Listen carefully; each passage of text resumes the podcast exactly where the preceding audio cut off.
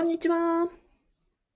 公務員が職場で言えない話を聞く人。あ、始まりましたね。えっ、ー、と、こんにちは。アビコカズミと申します。公務員が職場で言えない話を聞く人です。えっ、ー、と、今日も、えー、ラジオ、スタンド FM と YouTube の両方でライブ配信をしております。よろしくお願いします。えっと、お聞きいただいている方、あの、チャットやですね、コメントで、あの、聞こえてるとかですね、あの、えー、挨拶など、コメントなどいただけると大変嬉しいです。よろしくお願いします。と今日はですね、あの、メルマガ読者さんからご質問いただきました。えっ、ー、と、まあ、匿名で、公開で回答という時には匿名でということだったので、まあ、今回 E さんとお話ししますね。E さんのお悩みにお答えをしていきたいと思います。職場でいじめられている、これは上司じゃないので、パワハラではないのではないか。でもえ、もう体調が悪くってえ、このまま、あの、だと病休を取らざるを得ないかもという体調不良を抱えてらっしゃるというお話です。はい。ではですね、この放送を聞いていただきますと、職場でいじめられているとか、パワハラを受けているという方が、まあ、どんなふうに対処をしたらいいかという、あの、指針をですね、お示ししますので、最後までお聞きいただけたら幸いです。ではよろしくお願いします。はい。じゃあですね、えっ、ー、と、イーさんの状況をね、あのー、お話をしますね。まあ、詳しくは言ってほしくないということなので、まあ、要は職場、え、公務員でいらっしゃいますと。で、職場で、えー、上司じゃない人に、いじめられていますと。で、職場での、の仕事に関して指示を、あの、なんか、してくれないとか、うん、責め立てられるとか、うんと、なんですかね、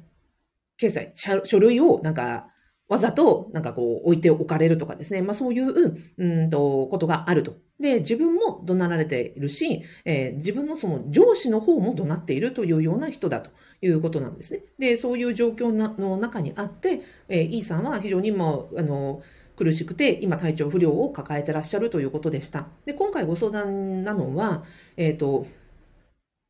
これって公務員の普通なのっていうことと、えっ、ー、と、あとは、まあ、か上司は、上司は、まあ、えー、この人も悪いよねということと、あこういうこの人って言うと抽象的なので、私は今回ですね、この人のことを、えー、ハイエナさんと呼ぶことにします。いじめている人のことを、まあ、ハイエナさんと仮にね、お名前を付けますね。で、ハイエナさんが、えーとまあ、怒鳴ったりとか、意地悪したりとか、その仕事をね、まあ、うまくいかないようにしてるわけじゃないですか。で、このハイエナさんは、えっ、ー、と、上司にも、管理職に対しても怒鳴ったりするし、えっ、ー、と、E さんに対しても怒鳴ったりするし、ということが行われていると。で、これは、ま業務に関することで行われているというところがポイントなんだと思いますね。で、E さんが聞きたいのは、これって普通なのっていうことと、あとはその上司、管理職としては、まあ、そのハイエナさんも悪いけど、まあ、えっ、ー、と、E さんですね、ご本人さんも、いや、なんかもうちょっと改善の余地があるよね、的なことをおっしゃってるらしいということですね。で、えっ、と、それから、まあじゃあ上司じゃないからこれってパワハラじゃないのかなということなんですね。はい。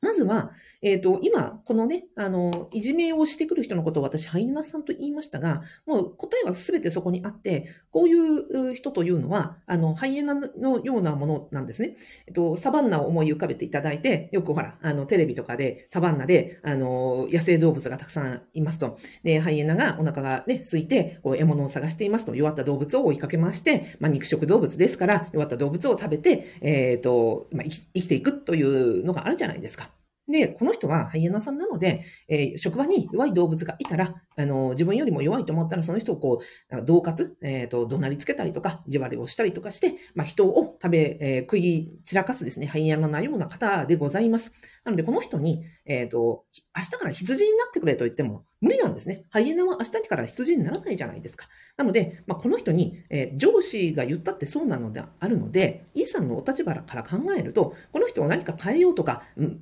この人が正しいのか正しくないのかとか、うん、そういうことは一切捨ててください。あの、この人はハイエナがあって、明日から変化を起こすことはないので、えっ、ー、と、まずはご自身の身の安全を最優先にしてください。ハイエナさんですからね。目の前に弱ってる人がいたら、あの、潰されるし、えっ、ー、と、食い散らかされるだけなので、この人の前から、ハイエナから、とりあえず身を、あの、消すというのが、もう野生で、えー、生きていく野生動物と全く同じ対処が私の、えー、おすすめとなります。で、もうすでに、えっ、ー、と、E さんは体調が悪いということなので、えー、まずは、えっ、ー、と、病院にかかってくださいよ。病院にかかって、あの、今の症状が何で起こ起こっているのか、まあ、ベストはやっぱりね、心療内科とか、まあ、うんと、症状によって、あの、専門医を受診してください。で、職場の状況を説明をしてください。すると、まあ、おそらく間違いなく、えっ、ー、と、職場が原因のストレスによって体調不良が起こっているということを言われるでしょうから、それをちゃんと、あの、診断書や、その、お薬の処方などを職場に提出をして、こういうような状況でドクターがこういうふうに言ったから体調が悪いということをまずは客観的な証明として出しましょう。それから、このハイエナさんがやっている事柄も客観的な資料として残しておきます。で、例えば何月何日どういうことを言われたとか、録音、録画、えっ、ー、と、それからそのメモに残すというのは、あの自分を守るものになるんですね。例えばこれをうん、上司に言ったところで何も言ってくれなかったということですが、例えば人事委員会に言っていくとか、もっと上の上司に言っていくとか、なんなら今後、例えば裁判沙汰になっていくみたいな時にも、ちゃんと資料が、客観的な資料がきちんと積み上がっていれば、それだけ、えっ、ー、と、E さんがどんな、どれだけ辛い思いをして、それの上で、えー、これだけの体調不良になったのかというのが分かりますので、えっ、ー、と、思い起こせる範囲内で結構ですので、メモできちんと残していくということ、それから、うん、写真とか録音とかできるのであれば、徹底的にその様子をどなっている様子とか、えーと、何をどうなっているのかというのをあの資料としてデータとして積み上げておきましょう。それがまずは自分の身を守る、まずは2つですね。病院にかかる記録を残すです。で、え、ー、と、まずは一刻も早く、えー、病院に行って、あご体調をね、回復させましょう。で、このままでいくと病気だっておっしゃってるんですか？いやいや、もう病気取りましょうよ。だってここにいたって具合が悪くなるばっかりじゃないですか。で、ハイエナさんは、ね、あの、毎日元気にハイエナ活動をしているので、ここにいて体調が悪いで、例えば部署移動を願い出たとしてもですよ、10月、今下旬ですよね。で、今、部署移動を願い出たとしても、おそらくどうですか？うん、部署移動って叶うんでしょうかね。まあ、言ってみることだけは言ってみてください。で、それで叶わないのであれば、別に休んだっていいですよ。あと、このまま行ったらもうサバイバルですもん。食い散らかされるよりは休みましょうよ。というのが私のご提案です。はい。で、まあ、パワハラなのかどうかっていう定義って関係ありますかね？えっ、ー、と、よくこれはパワハラなんでしょうか？セクハラなんでしょうかっていう定義って聞かれるんですけど、定義を決めたからといって問題って全然解決しないんですよ。ですよね。で、あのもっと言うと、うんと、パワハラ、うんとそうですね、私のところにこうやって相談に寄せられるということは、すでに職場内でもうやれる対応をね、今回のように上司に言ったけれどもダメ、まあ、あれこれやったけれどダメ、だから私におっしゃってきていらっしゃるわけじゃないですか。で今まで私のところにご相談に来られる方も、えっ、ー、と、もう、例えば人事に相談しました。人事にも聞きました。職場の、ね、管理職にも言いました。もうそれでも全然ダメですっていうところで、あの、私のところに来られるわけですよ。そしたらそのパワハラか定義がね、いや、パワハラです、これは。パワハラじゃありませんって言ったって何の解決にもならないじゃないですか。だからもう定義なんか忘れてください。で、まずは身の安全を守る。えっ、ー、と、ここはもう職場は、えっ、ー、と、サバンナ、えー、野生の王国でございますので、自分の身を守るというのを最最優先にしてください。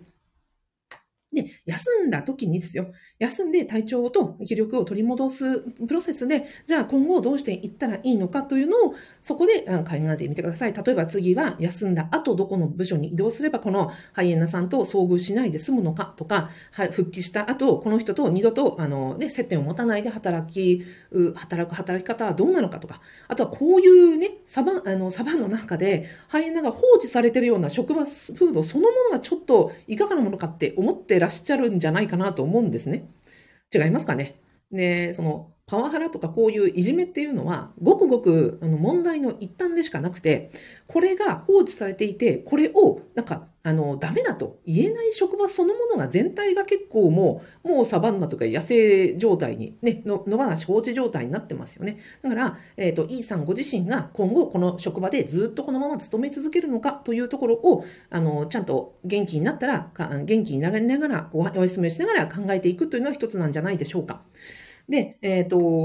お子育て中ということなので、えー、親御さんが元気じゃなければですよ、お子さんに一番ダメージいきますよ。なので、まずは、あの、ご自身、もそういう意味からも、ご家族のためにも、えっ、ー、と、ご自身のためにも、うん、自分の体調を最優先に、まずそこをケアして病院に行ってください。はい。で、むしろ、お休みをとって、この人から距離を置いて、安全なところで身を、あの、置いて、で、今後、今後将来のことを考えていきましょう。はっきり言うと、こういう職場、こういう組織、こういう人は、まあ、一生変わらないし、悪くなることはあっても良くなることはありません。で私のご提案は、えっ、ー、と、自分で自分の人生はちゃんと変えていくしかないですので、自分の人生を切り開くために、私は、あの、公務員のね、副業不動産ゼミをやっております。